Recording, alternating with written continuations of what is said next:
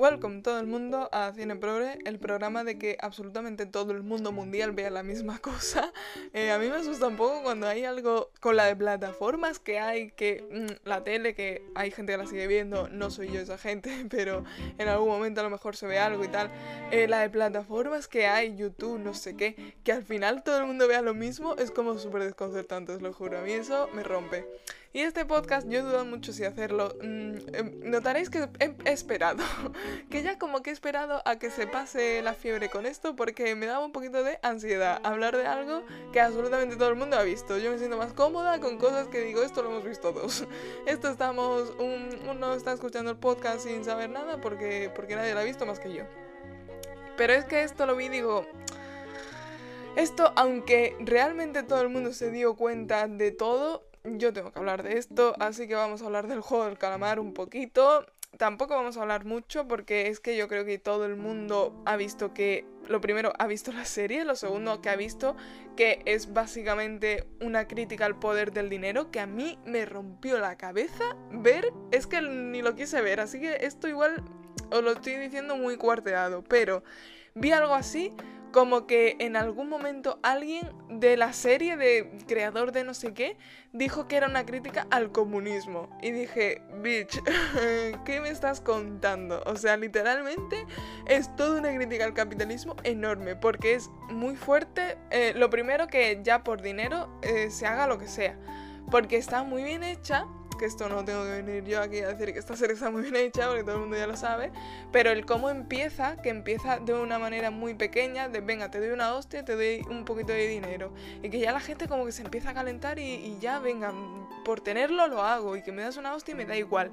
Y ya ese ceder tan rápido para que me den el dinero ya te choca pero fue muy fuerte la escena. Yo estoy ya. Voy a hablar de esta serie asumiendo que absolutamente todo el mundo la ha visto, ¿de acuerdo? Entonces, que si no la habéis visto, vedla, la verdad. Yo sé que esto no hay que remeterlo porque todo el mundo ya está loco y quien no la quiera ver, no la va a ver porque ya le da hasta coraje de, que todo el mundo la esté viendo.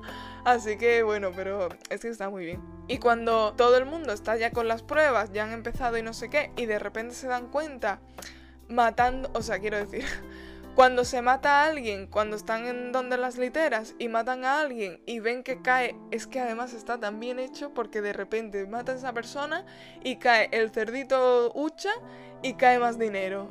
Y es como todo el mundo se mira y es como, vale, de aquí, de esto va la cosa, ¿no? No es que haya una cantidad de... Claro, porque, a ver, sí que estaba explicado al principio, pero si te dicen, sois tal, tanto dinero a repartir entre tal, tú dices, vale.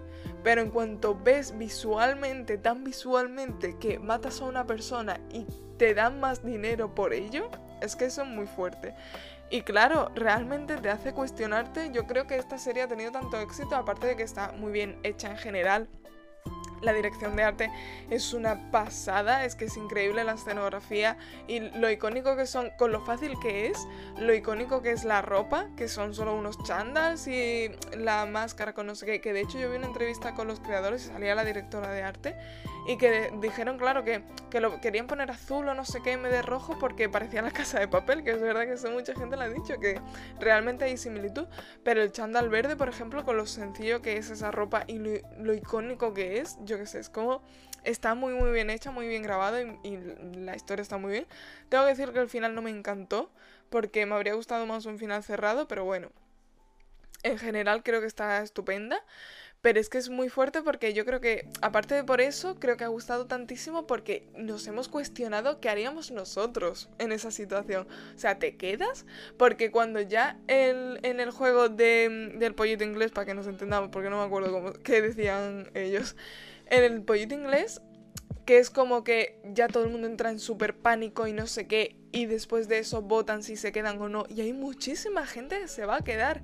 Y claro, dices que para, para irnos fuera, realmente yo me acordé de típico situación de inmigrante, de tienes un trabajo de mierda, pero ¿qué vas a hacer? ¿Te vas a ir otra vez a tu país que a lo mejor está en guerra o, o cualquier cosa? Es como hay tanta gente que está en esta situación de decir, no tiene ya que, ni que estar metido en tema ni de droga, ni por... Es que realmente no me acuerdo qué le pasaba a la mayoría, porque tenían problemas, porque sé que el protagonista sí era por apuestas y demás, ¿no? Porque apostaba y perdía dinero y no sé qué, pero el resto no me acuerdo qué le pasaba, porque nadie tenía dinero ahí. Es como que nadie lo decía realmente, ¿no? Se decía como muy poco.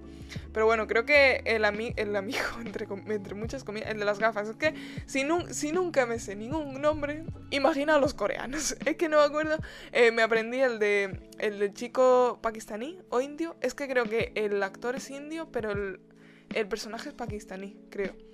Creo que se llamaba Ali y ahora mismo estoy dudando muchísimo porque no me suena nada que se llamaba así, pero no me acuerdo cómo se llama. En fin, da igual, que no me sé ningún nombre, pero que el de las gafas, ¿sabéis quién os digo?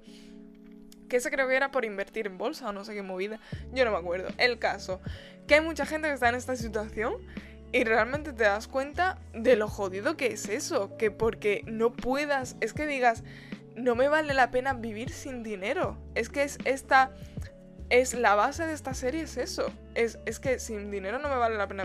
Porque por mucho que voten que no, después es muy fuerte porque vuelven y es como que han vuelto un 93% de la gente. Y es como, bitch, os habéis ido dos segundos al mundo real después de haber visto que os pueden matar y que lo más probable es que suceda, es que os maten y os habéis ido al mundo y habéis tenido la oportunidad de quedaros ahí y no lo habéis hecho porque no tenéis un, duro para vivir. Y es muy fuerte que tengamos que depender tantísimo del dinero. Yo últimamente además estoy un poco enfadada con el mundo en general porque veo que cuando hay que hacer algo, como que todo el mundo siempre está muy desmotivado y que nadie tiene ganas de hacer nada.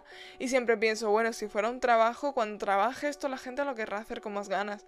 Y digo, que tiene que haber dinero por medio para que queramos hacer las cosas.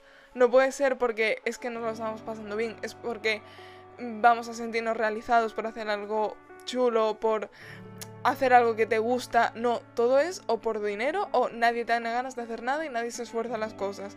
Es como yo estoy pensando muchísimo esto últimamente por tema de trabajos y demás de la universidad que digo, que siempre llego a eso de, bueno, cuando trabaje esto será diferente. Y es como, ¿y por qué tiene que haber una paga de por medio para que la gente tenga ganas de hacer cosas? Es que cosas que se supone que te gustan, no lo entiendo. Es como, me da mucha rabia porque me da pena realmente que tengamos que vivir así, la verdad. Pero bueno, el caso.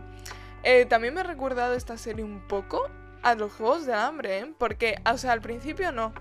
Que tiene un poquito que ver, pero al principio más o menos no. Pero cuando sacan a los VIP que es como todo eso realmente, porque al principio yo pensaba, bueno, ¿y esto qué están sacando? Los que los están matando, ¿qué están sacando en esto? Porque no tiene ningún sentido, le están además dando dinero, están matando muchísima gente, se pueden meter en un follón enorme, ¿por qué están haciendo eso? Y de repente cuando es como, esto lo estamos haciendo para entretener a una minoría Mm, por eso digo, es que, ¿cómo no ves capitalismo en esto? Es literalmente una comparación perfecta, que para distraer a una minoría hay que maltratar a una mayoría. Literalmente es esta la trama, por eso me quedé flipando con ese titular. Yo no sé si es que sería falso, es que yo lo leí mal y no vi mucho de eso, pero digo, es que me parece muy fuerte esto.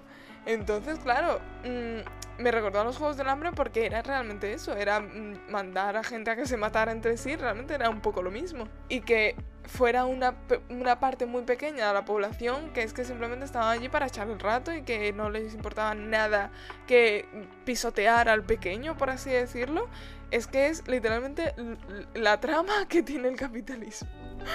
La trama, bueno. en fin. Ah, una cosa, es que tengo aquí cuando hago los insights que hago yo, tengo aquí menospreciar prejuzgando, entre paréntesis, cuerda. Y yo hace ya aproximadamente mes y medio que vi la serie y digo, no sé qué es esto, no sé qué quieres decir. Yo del pasado, ya me acuerdo. Que es muy interesante, por ejemplo, el momento de la cuerda, el, el juego de la cuerda, cuando en cuanto ven al equipo que es, vaya, bueno, Estoy ya saltando de una cosa a otra, pero la de veces que se dicen esta. Yo entiendo que los coreanos, que los asiáticos en general son más machistas que el resto de la humanidad, que los orientales en general tienden al machismo bastante más que los occidentales. Pero la de veces que se dice en, este, en esta serie es que como son mujeres, no. Porque por un lado, me pones un personaje, mm, dos, a ver, tres técnicamente, lo que pasa es que hay una que te cae mal y la otra tampoco tiene mucha trama. Pero el personaje este femenino más importante, que todo el mundo ahora está loca con, e, loco con ella, que digo, vale, calma, calmaos, señores, cálmense. Pero es verdad que es monísima la muchacha, vamos a decirlo. Pero la cosa, que me pones ese personaje que está muy bien, que es muy potente, que llega casi a la final y que no sé qué. Y ahora de repente me estás poniendo todo, todo el rato. Es que son mujeres, es que no, si es una mujer, no, es que si es una mujer, no. Y es como, es que hay juegos que no tienen nada que ver. No tiene nada que ver que sean mujeres o no. Y lo habéis hecho. El del pollito inglés, que fue el primero, ¿qué tenía que ver que fuera mujer o no? El de las galletas, ¿qué tenía que ver? Es que era como la mayoría de las cosas no tenían nada que ver. Eh, si estás juzgando porque vaya a tener menos fuerza, mmm, literalmente daba igual que fuera mujer o hombre, que no sé qué. Y la de veces que se dice eso es como, a ver, es que no sé si me lo estás denunciando o me lo estás poniendo porque es lo que diría la gente, o lo que tú crees que dirían los hombres, o lo que se diría por lo menos en tu país. Porque es verdad que aquí también se diría. Es verdad que por mucho que yo diga, no, los que los orientales, aquí también diría eso la gente, no es que las mujeres no tienen fuerza. Y tampoco son más rápidas y tampoco son nada.